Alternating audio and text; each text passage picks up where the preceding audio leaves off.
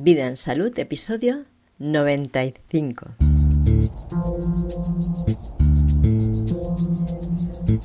¿Y si no puedo escolarizar?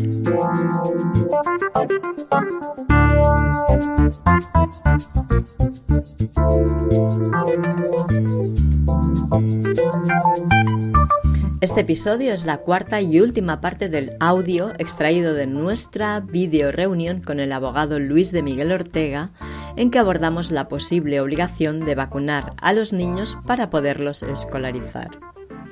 Corresponde a la segunda reunión de preguntas y respuestas. Lo he titulado ¿Y si no puedo escolarizar? porque Luis tranquiliza a las familias informándoles con rigor de cuáles son nuestros derechos en este sentido.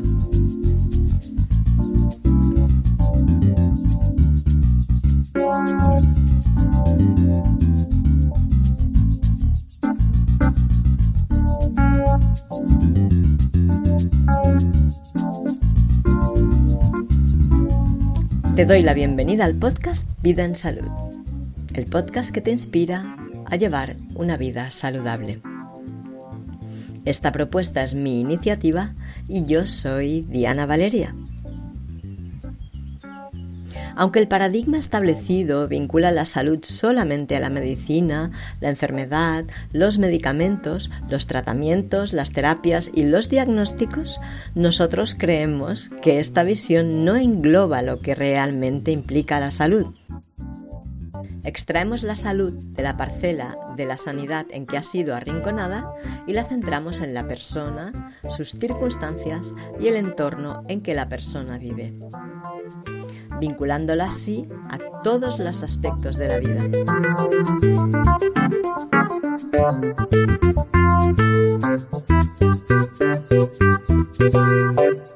Iti dice, también hay que empezar a visualizar en positivo, que también se está haciendo mucho trabajo a favor, como vosotros, que no salen los medios.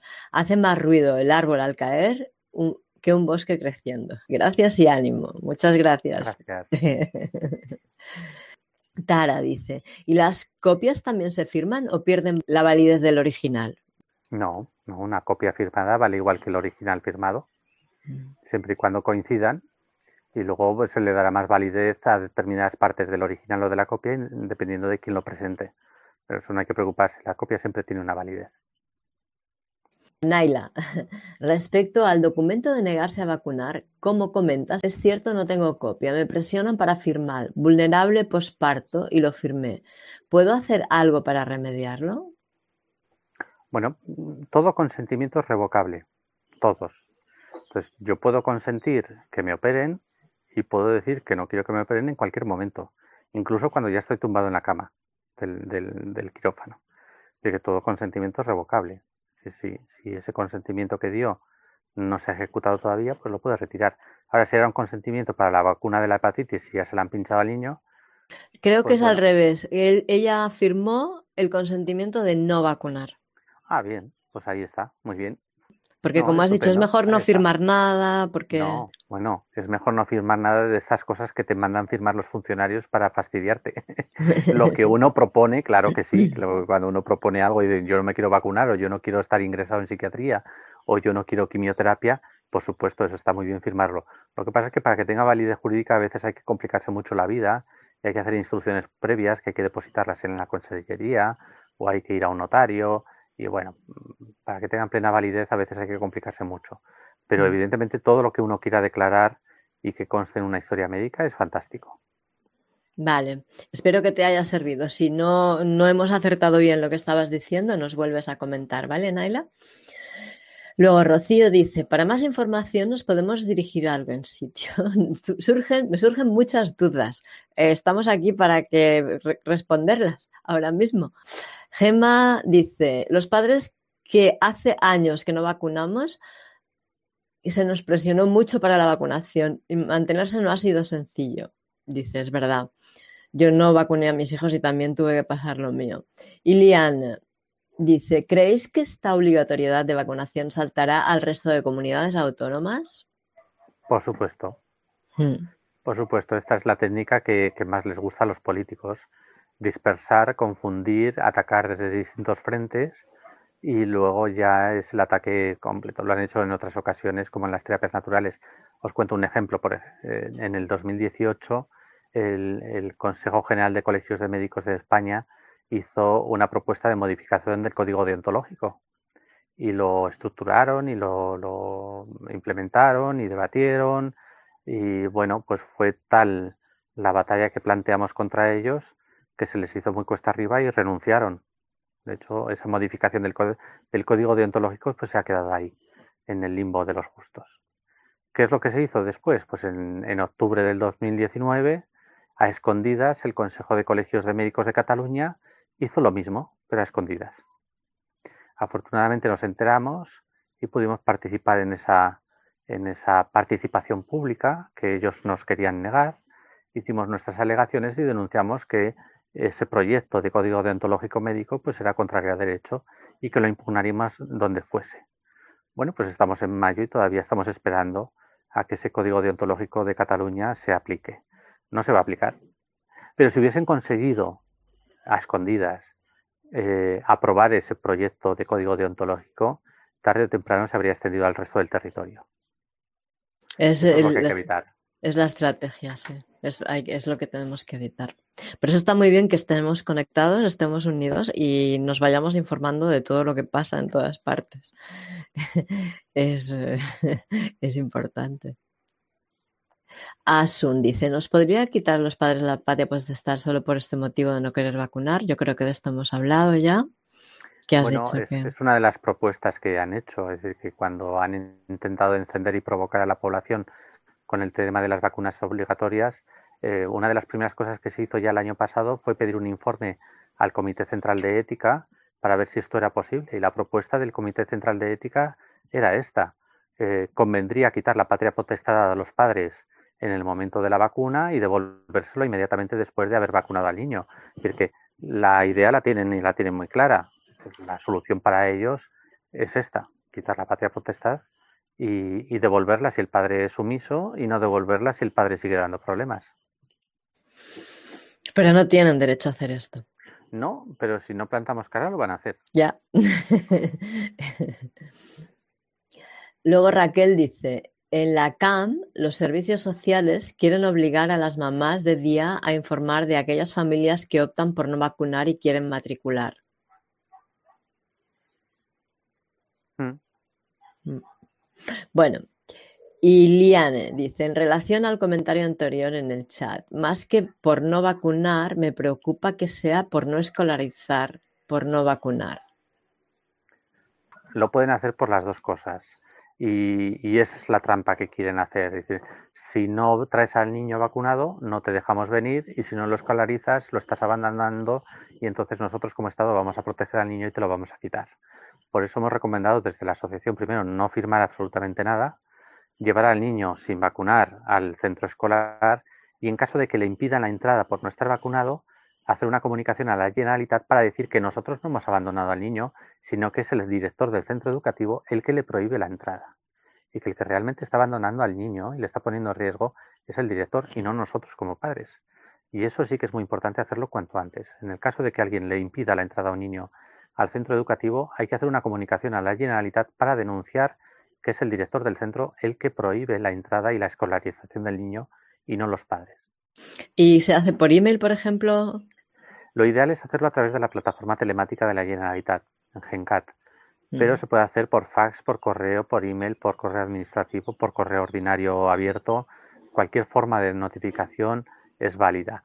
Y nosotros desde la asociación, cualquier persona que tenga ese problema y mañana le digan que el niño no puede entrar porque no está vacunado, se pueden poner en contacto con nosotros, le podemos descargar o hacer un modelo expreso para ellos o incluso podemos entregar nosotros el certificado o la comunicación a la Generalitat.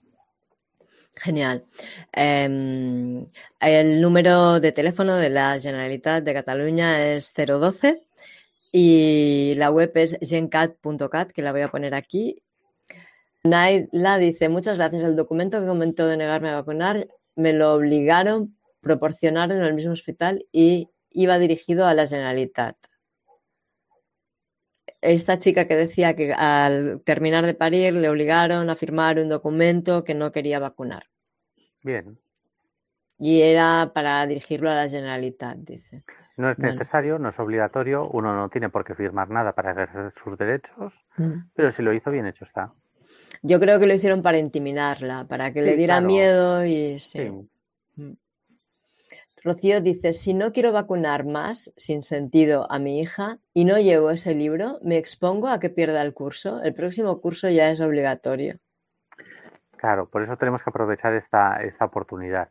Ahora mismo la vuelta al cole es eh, voluntaria, no es mm. obligatoria. Mm. No puede tener ninguna consecuencia educativa, ni académica, ni jurídica. Ah, hay que aprovechar. Si esperamos a septiembre, eh, estamos en una situación mucho más delicada. Por eso, aunque lo que está ocurriendo ahora es banal, pero tiene una gran peligrosidad. Es que si lo dejamos pasar en septiembre va a ser muy difícil de combatir. Hay que aprovechar esta oportunidad para que en septiembre esto ya esté resuelto. Mira, una chica que está embarazada dice, me encuentro ahora mismo embarazada y me informan que tengo que vacunarme sobre la tosferina, tétanos y alguna más. ¿Hay riesgos por no vacunarse? ¿Qué tienen que tiene mucho arte para meterte miedo, dice. Bueno. Pues riesgo, como, a ver, espérate un momento. Riesgo eh, físico, riesgo en tu salud, no tienes ninguno por no vacunarte. Mira, yo tengo tres hijos sanísimos, que son hombres ya, y ninguno de ellos lleva vacuna. Yo no me he vacunado. Bueno, cuando era pequeñita, mi madre permitió que me pusieran una, la única vacuna que ponían entonces, y es la única vacuna que me han puesto en mi vida, ¿vale? No hay ningún riesgo por no vacunarte. Médico, o sea, de salud, no tienes ninguno. Jurídico, yo no sé.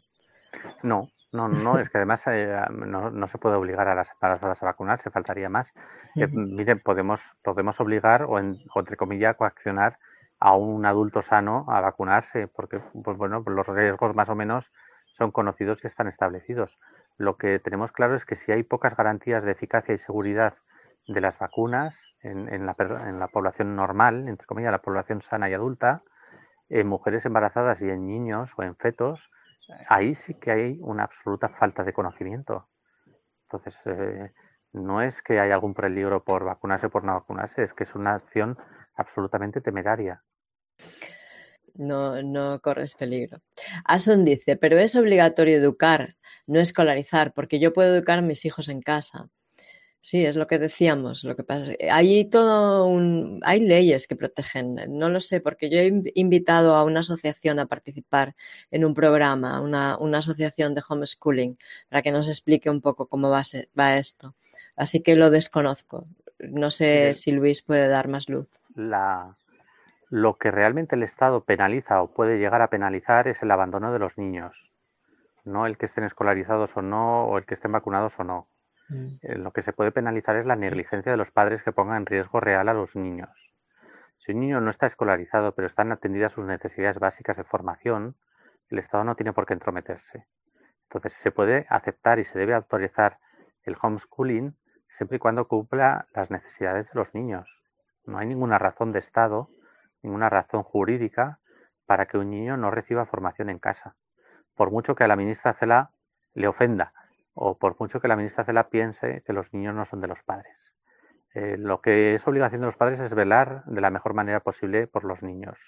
Y se hace exactamente igual, enviándolos al colegio como dejándolos en casa con una buena formación privada. Tara dice que la copia firmada tiene la validez del original y que últimamente da muchas copias en firmar y las cosas importantes se pueden traspapelar. Hay que pedir que nos las firmen, dice. Sí, sí, pero bueno, eh, no, no, no es una cuestión muy importante, de verdad. Si la pueden firmar, la deben firmar. Lo que nos vamos a encontrar cuando le pidamos a un médico que nos firme un documento es que va a decir que no lo firma. O nos pone un sello que tampoco tiene mucha validez. No, no se obsesionen por esas cuestiones formales porque no, no tienen realmente mucha importancia. Es importante tener copia de lo que existe en la historia clínica y sin más. Al fin y al cabo, cuando hay algún problema, eh, su abogado pedirá copia literal de la historia, donde tiene que aparecer todos los documentos que existan, y ahí es donde se podrá ver la verdad. Claro. Me gusta recordar que la historia clínica es propia, es del paciente, no es del médico, y que si te hacen una radiografía tú la pidas. Es mi radiografía. No, ya la hemos pagado como radiografía mía, así que si es de la seguridad social y si es el médico es privado, pues aún más tuya es no. Por supuesto. La historia es del paciente. Este experimento de la historia digital no es nada más que la perpetuación de la corrupción médica. La historia tiene que estar en manos del paciente y solo en manos del paciente. Sí, absolutamente. José dice, teniendo en cuenta que es imposible poner las vacunas al día y no tienes ninguna, si le pone una y se hace el escrito indicando la intención de ponerse al día, ¿podría valer ya que las tienes al día? Creo que esta es la pregunta que hace. Dentro de tus circunstancias, yo no, yo no haría esto. ¿Para qué vas a poner ni siquiera una vacuna? No sé, no sé, no creo. No, es que no, no creo que sirva. No creo que sirva. Así que si el consejero ha dicho que sin el calendario al día no van a entrar los niños, pues si le pones una, pues te faltarán nueve o diez o doce. Mm, eh, el problema que tenemos es lo que decía antes, cuando una norma es arbitraria, es ambigua, es absurda, pues cualquier cosa puede pasar. Lo mismo te permiten entrar con una que, no te permiten entrar con una.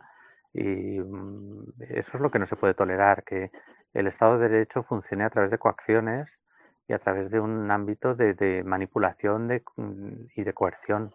No, no, ni una vacuna ni veinte. Eh, si el padre quiere vacunar, que vacune. Si no quiere vacunar, que no vacune. Y tanto, es que no, no, tienes que doblegarte, no, no hay que doblegarse, no hay que doblegarse, yo pienso, no. No hay que hacerlo. colegio no puede ser una condición estar vacunado. Igual que, bueno, vivimos una sociedad moderna y para ir al colegio no se obliga a ir a las niñas con falda larga y con velo, mm. ni a los niños se les obliga a ir rapados, ni no, no, creo que eso ya son cosas del pasado y que hay que, hay que descartar. O que te obliguen a ponerte unos grilletes para ir a trabajar. o que te obliguen a cantar el himno del Estado o a rezar la oración de la mañana. Mm. Eh, son cosas que son ajenas al proceso formativo y que no deberían entrar ahí. Exacto, sí. Porque es, que es muy absurdo, porque si tú tienes un niño de tres años que vas a llevar al colegio ahora y no le has puesto ninguna vacuna, a los tres años, por lo que tengo entendido, el calendario de vacunación pide como 30 vacunas ya a esta edad, ¿no? O sea, ¿le vas a poner 30 vacunas al niño de golpe? Pero es que además hay otro problema añadido. Eh, nos está hablando Barjayó de que llevemos el calendario vacunal al colegio. ¿quién va a valorar ese calendario vacunal? ¿Un maestro, un profesor, un funcionario? ¿Están preparados para hacer una valoración? Cuando le expliquemos las exenciones o los efectos secundarios que ha tenido antes o las patologías que tiene eh, actuales, ¿va a poder hacer una valoración el maestro o el director de la escuela o el jefe de estudios o el profesor de gimnasia? Eh, es que es absurdo. Es muy absurdo, es muy absurdo, mucho, mucho, mucho. Iliane dice, sois una asociación fuerte y estáis haciendo un gran trabajo defendiendo nuestros derechos. ¿Estáis en comunicación, coordinación con otras asociaciones de otras comunidades autónomas en vuestra línea? No, para nada, no somos una asociación fuerte, para nada. Somos una asociación extremadamente pequeña y marginal, prácticamente sin recursos nada más que los propios. Lo que pasa es que llevamos trabajando con muchas ganas desde, desde hace muchos años y estamos dispuestos a todo pero más que nada porque hemos vivido, hemos sufrido y hemos compartido con otras personas el sufrimiento que supone esta catástrofe administrativa, tanto en la educación como en la sanidad como en la justicia. Entonces no es que seamos grandes ni potentes, sino que tenemos muchas ganas de que este mundo sea mucho mejor de lo que ya es. Es que sois personas muy grandes. Muy grande. sí, las personas, las personas, no la asociación, sino ah, las personas que las bueno, no, no, sé, es decir, yo, yo reconozco que como enfermero, que he estado muchos años trabajando como enfermero, pues he hecho cosas muy malas y he tolerado cosas muy malas. Y de alguna manera mi castigo es ser abogado y, sufrir como abogado. Pero, pero no, tenemos nuestro compromiso, pero no porque mm, sea una afición o un hobby, sino porque, porque hemos compartido todo este sufrimiento y creemos que tenemos que hacer algo para repararlo. Yo he sido el primero que he puesto en fila a 40 niños para vacunar. me, ha tocado hacerlo. Y he tenido que vacunar a 60 o 80 ancianos de una sola mañana. Y lo he hecho y lo siento mucho, era un inconsciente, no sabía muy bien lo que hacía. Y luego me empecé a preocupar y, y, luego llegó un momento en que dije, esto no va a volver a ocurrir en mis manos. ¿no? Es eso lo que nos empuja. Es verdad. José dice, esto sería si le ponen, si se ponen duros mientras finaliza el proceso. No pueden, ¿verdad? No, no van a hacerlo, ¿o Eh, lo que decía este de poner una vacuna y luego es que es muy arbitrario, José, no, no, José. Mira, hay, un libro muy bonito que os aconsejo a todos. Es de un economista de la, de la Universidad de Bolonia que se llama Carlo María Cipolla. Carlo María Cipolla escribió un libro muy pequeñito que se llama Allegro Manontropo. La primera parte sobre la, la importancia de la pimienta en la Edad Media y la segunda parte son las reglas universales de la estupidez humana. Eh, Carlo María dice que el personaje más peligroso de la humanidad es el estúpido, precisamente porque es imprevisible. Y eso hay que tenerlo en cuenta. Cuando un, está, cuando un estúpido sale al ruedo, la peligrosidad no es la ocurrencia en sí, sino que no sabemos cuál va a hacer después. E, e, este es el problema que tenemos ahora mismo. No sabemos qué se les va a ocurrir después, no sabemos lo que van a hacer. Eh, Carlo María Cipolla también advertía de decir, bueno, el hombre malvado es malo, es peligroso, pero sabemos qué es lo que quiere y sabemos por dónde va. Es previsible. Pero el estúpido no, tenemos ni idea. Nay dice, Naila, si un niño recibe formación alternativa en algún centro como una escuela, bosque o algún otro proyecto, ¿esto sería válido como ante los servicios sociales si se diera el caso de denuncia? Ah, de estar escolarizado en una escuela bosque o en un proyecto de esto de educación en familia, los padres que se ponen de acuerdo en... Debería serlo. Luego otra cosa es cómo probar que no se abandona al niño, que están cubiertas sus necesidades formativas. Depende también de qué tipo de, trabajador social eh, haga el caso, depende de muchas cosas. Eh, lo importante también en estos casos es no estar en solitario. Mm, yo no soy partidario de pensar que la unión hace la fuerza, pero sí que es verdad que el aislamiento lleva a la debilidad. Entonces, cualquier persona que tenga ese tipo de proyectos formativos para sus hijos, lo más importante es que se asocie con otras personas muy similares y que ellos construyan un programa que garantice eh, una cierta protección en, cuanto a la arbitrariedad de los servicios sociales. Claro, eh, me parece muy buen consejo este, sí.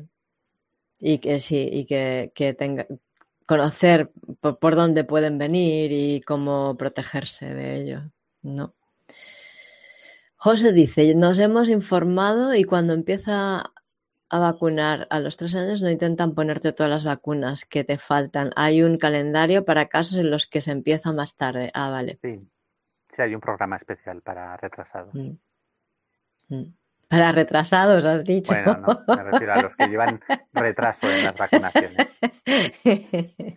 dice Anastasia, dice, os agradezco que, que, habéis organizado este encuentro. Soy rusa, llevo años en Barcelona y quiero unirme a estas cinco, 500 familias porque tampoco vacuno a mi hijo de 5 años. Muy bien, Anastasia. Eres muy libre y tienes el derecho de hacerlo. Eh, y tienes el, el, en la web de Scaleboom, ¿cómo se dice? Scabellum. de Scabellum, puedes, que está por ahí el enlace, pero lo, lo dejaré en las notas del programa. Eh, puedes entrar en, en, en, la propuesta y me parece que es hasta el día 5, ¿verdad? Sí, pero bueno, no obstante, el que se anime después, pues también habrá algún hueco para él. Y mm. como decía antes, los que puedan hacer apoderamiento estupendo, los que no quieran o no puedan, eh, podemos recoger su, su participación a través de la asociación y van a estar presentes sí o sí en ese juicio. Y si podéis hacer alguna aportación de apoyo económico, seguro que también será una ayuda porque esta gente está trabajando mucho. Por supuesto. Sí. Por supuesto que agradecemos la, Sí, sí, sí. Y por supuesto que trabajáis mucho también. sí, todo. Lo que podemos. Claro. Bueno, sí, pero no es poco, no. Creo que lo mejor será no registrarnos, uy, registrarlos en el registro civil para que el Estado no crea que son de su propiedad. Así hay toda, tú la conoces esto que dicen de que en cuanto inscribes a un niño en el registro civil, ya estás cediéndoselo al Estado. Mm, sí, conozco esa teoría, pero no la comparto. No la comparto porque eh, yo no soy un obsesionado del derecho, ni he nacido como abogado, ni para ser abogado. Yo ya sabéis que soy enfermero. Pero sí que me preocupó esto. Además, mi currículum en formación de derecho incluía el derecho internacional público y privado, que me gusta muchísimo. Y he intentado contrastar este tipo de teorías y no tienen ni pies ni cabeza, lo siento mucho, pero no, no lo comparto. El registro civil es simplemente un registro civil y no otorga la propiedad de ningún ser humano a nadie. Solo hace saber que estás ahí. Sí, sí, que ya es, ¿eh? porque ya es desagradable tener que, que dar datos de, de, uno mismo a un organismo público, pero, pero no es nada más que eso, simplemente un registro civil que por otra parte tiene su sentido, tiene su sentido porque a la hora de comprar un bien y que sea de tu titularidad, pues tiene que haber un registro donde conste que eres una persona, ¿no? Eh, mm. No, no, no tiene ninguna malicia. Otra cosa es cómo se usa ese registro civil y el abuso que se hace de ese registro civil. Pero yo, desgraciadamente, no puedo compartir esas opiniones de el almirantazgo, la ley del mar o, o los códigos unificados de comercio, porque yo sí que me los he leído, yo sí que me los he estudiado y no veo ninguna coherencia en esas teorías. Muchas gracias por compartir. Yo no lo sabía, ¿ves esto? Lo había oído, pero lo daba como, bueno, a lo mejor.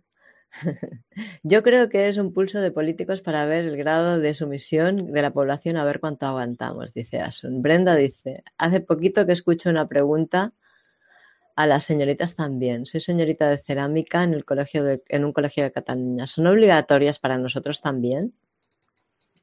Para los profesores. Mm. Mm. No, no, las vacunas no son obligatorias para nadie. Para nadie. No hay ningún precepto legal, ni, ni moral, ni jurídico, ni ético, ni médico que obliga a vacunar a ningún ser humano. Mm. Solo hay unas, eh, unas circunstancias excepcionalísimas en las que la OMS dice que podría ser necesario implementar un programa de vacunaciones masivas.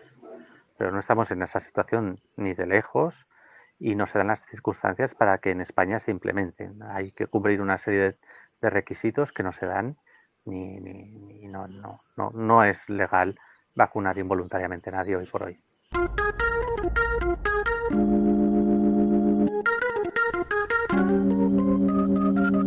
Muchas gracias por escucharnos.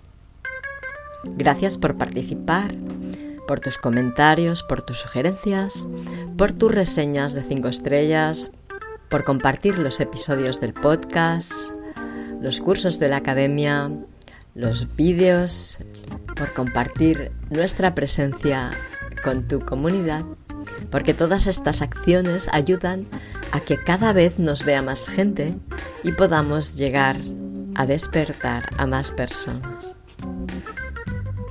Muchas gracias también a todos los ponentes de los programas y gracias también a KidFlux por la cesión de las melodías.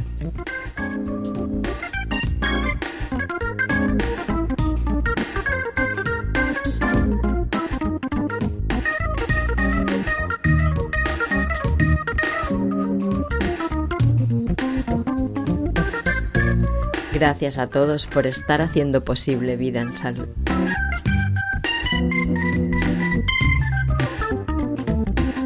Nos encontramos en el próximo episodio en que te voy a presentar a un nuevo ponente de la academia que es un monje budista, discípulo directo del Dalai Lama y nos va a hablar de aspectos de la espiritualidad humana.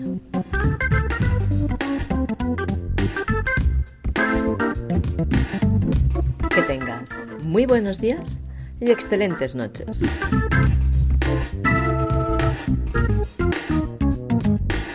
Hasta la próxima.